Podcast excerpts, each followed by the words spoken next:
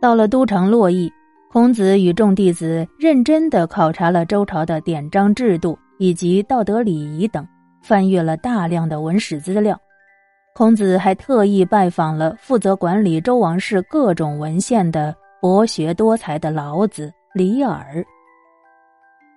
老子五十多岁，方脑门，长胡子。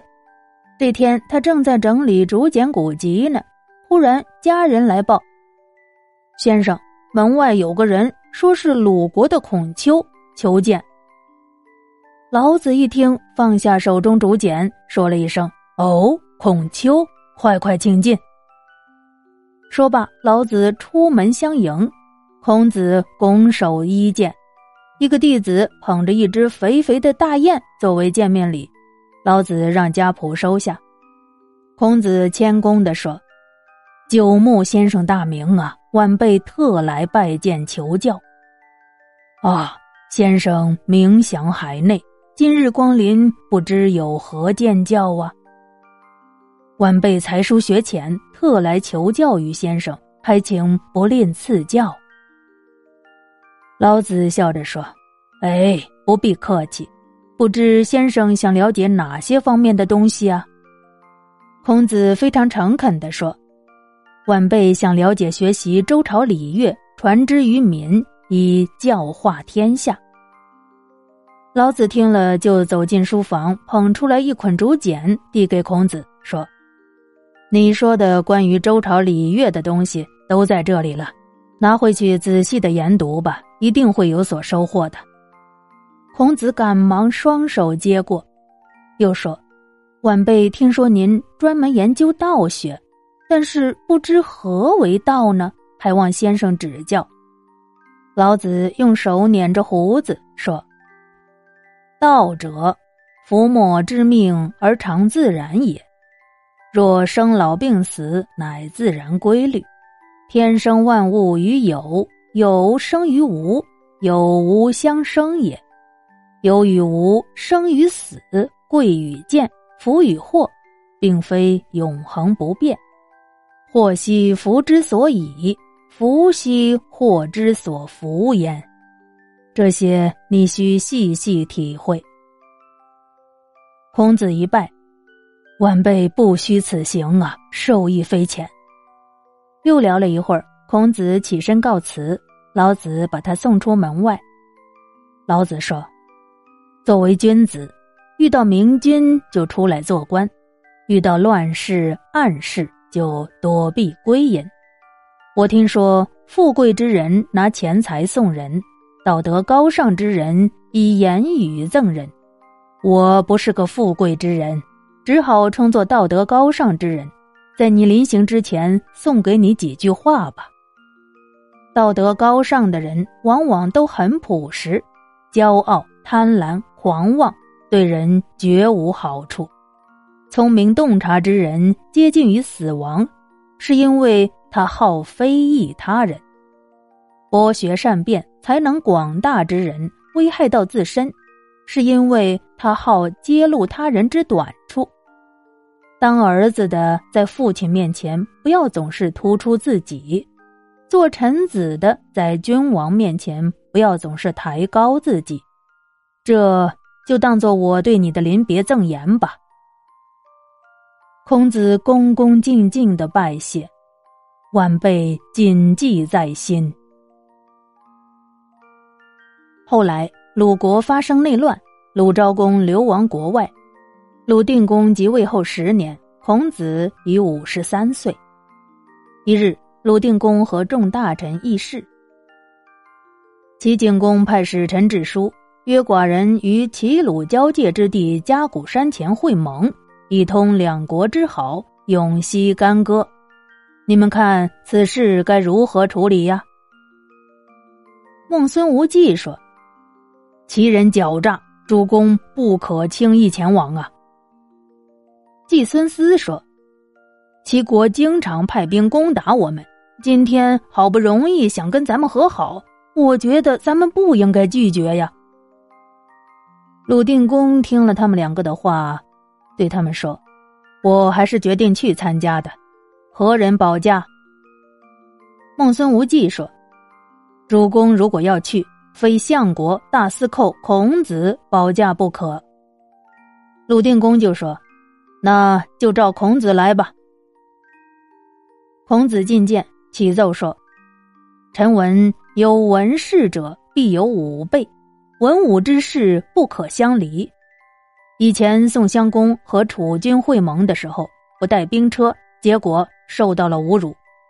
这可是前车之鉴呐，我们得吸取教训，还请左右司马率军远从，以防不测。”鲁定公听了，连连点头，有道理。好。申须、乐齐，你们二人各率兵车五百乘，远远的跟着我们。二人领命而去。鲁定公又说：“子无还，你率领兵车三百乘，离家谷会所十里远的地方安营扎寨，有备无患。”子无还也领命退下。鲁定公就带着孔子去参加会盟了，按照事先说好的。众位将士远远的跟着，以防不测。到达齐鲁交界之地嘉谷山，只见蒙坛就是用土堆成了三层土台，陈设非常的简陋。坛下齐国的兵士戒备森严，齐景公以及宰相晏婴等先到台下等候。鲁定公带着孔子一行人来到坛下。两位国君寒暄客气，揖让登坛。齐侯站在左边，鲁侯站在右边。齐国、鲁国两国的相国晏婴和孔子，也跟着各自的君王登上土坛。两位国君互相见拜，互赠玉帛礼品。齐景公说：“寡人有四方之乐，愿与君共观之。来人，奏乐。”齐大夫黎弥在台下一声号令，台下鼓声大作，三百多名来人乐队，有的举着旗子，有着握着刀，有的使矛，有的拿盾，蜂拥而至。一时间，呼叫声、口哨声、兵器声相和不绝，眼看着他们要冲上台阶了，鲁定公吓得惊慌失色，不知所措。孔子见状不妙。一个箭步窜到了齐景公的面前，拂袖怒吼道：“齐鲁两国国君为两国的友好而来此盟会，为何不按照礼节而奏蛮夷之乐呢？请速令他们快快走开。”齐国的相国晏婴对齐景公说：“孔丘说的是正理呀。”台下。鲁国的武士们持剑怒视，齐景公羞惭的命令：“啊，让他们退下吧。”这时，齐国的大夫黎弥走上台阶，对齐景公说：“主公，那奏宫中之乐如何？”齐景公说：“宫中之乐非一乐，可速奏之。”黎弥就示意演奏宫中之乐。只见台下二十多名侏儒穿着怪异的服装，脸上乱涂乱抹，画的跟小丑似的，男不男女不女。他们唱的唱，跳的跳，有的做出各种各样怪异的动作，还有的嘴里唱着淫秽的曲调。分成两队，拥至鲁定公的面前。孔子看着坛下这一幕，不由得愤怒的用手按住剑。对齐景公说：“匹夫小人戏弄诸侯，按罪当斩，还请齐军下令司马刑法。”齐景公听了不搭理他，台下的侏儒们嬉笑如故。黎弥在台下站着，暗自高兴。鲁国的那些武士们脸上都表现出愤怒的神色。孔子在坛上大声斥责道。齐鲁两国既已修好，就如兄弟一样。鲁国的司马，也就是齐国的司马。于是他举起衣袖向下一挥：“鲁国司马何在？”听到他这句话，申须、乐齐二位司马手持宝剑飞奔上坛，分别将两队中的两位领班抓住，当下就把头给砍了。众人大惊失色，齐景公也是吓了一跳。鲁定公随即起身，泰然自若。会谈结束以后，齐景公一行人回到大殿。齐景公愤怒的斥责黎弥说：“孔子、相鲁所行者皆古人之正道，而你偏偏让寡人入夷蛮之所。寡人本来是想两国和好的，而今却变成了仇人。你看怎么办？”黎弥也吓坏了，趴在地上惶恐谢罪，不敢说一句话。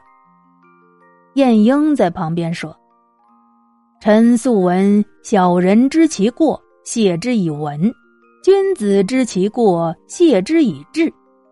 今其有三田，原皆属鲁，主公莫不如乘此之机归还三田于鲁，以此谢过。如此。”鲁国君臣必然大喜，齐鲁两国的交好也可以更加稳固了。齐景公一听，这个办法不错，爱卿马上去办。